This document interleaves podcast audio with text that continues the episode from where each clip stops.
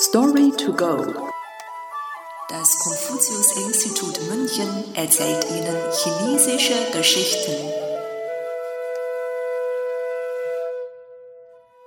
Ye Gong liebt Drachen. Übersetzt von Vivian Emmert. Es war einmal ein Mann namens Ye Gong. Er erzählte jedem, der es hören wollte, wie sehr er Drachen liebte. Drachen sind solch glücksbringende und göttliche Wesen. Sein ganzes Haus war voll von Drachen. Säulen, Fenster und Türen waren allesamt mit Drachendekorationen geschmückt.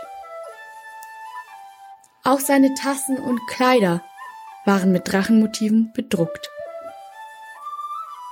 Es dauerte nicht lang, bis sogar die Drachen im Himmel von seiner abgöttischen Liebe für sie erfuhren.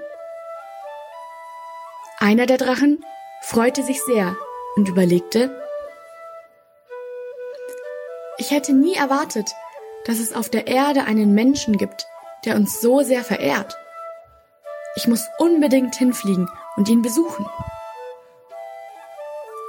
So geschah es, dass der Drache eines Tages tatsächlich eine Reise in die Menschenwelt machte, um seinem treuen Anhänger einen Besuch abzustatten.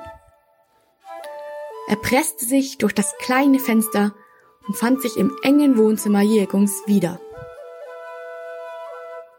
Mit dem Kopf an die Fensterwand gedrückt und dem Schwanz auf der gegenüberliegenden Seite wartete der riesige Drache auf den Menschen. Jegung, der sich in seinem Zimmer befand, hatte den Lärm im Wohnzimmer gehört und war auch schon aus seinem Zimmer gerannt, um nach dem Rechten zu sehen. Als er den Drachen im Wohnzimmer sah, war er jedoch nicht erfreut, sondern zu Tode erschreckt. Er zitterte am ganzen Leib, schrie und rannte vor dem riesigen Drachen weg.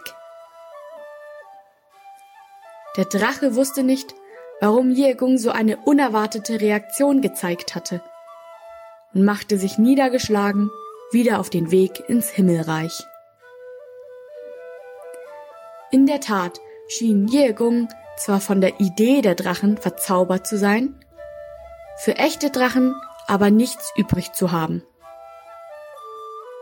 In China werden mit dem Sprichwort Jegung liebt Drachen Menschen beschrieben, die vermeintliches Interesse an etwas zeigen, in Wahrheit jedoch kein Interesse oder sogar Angst davor haben.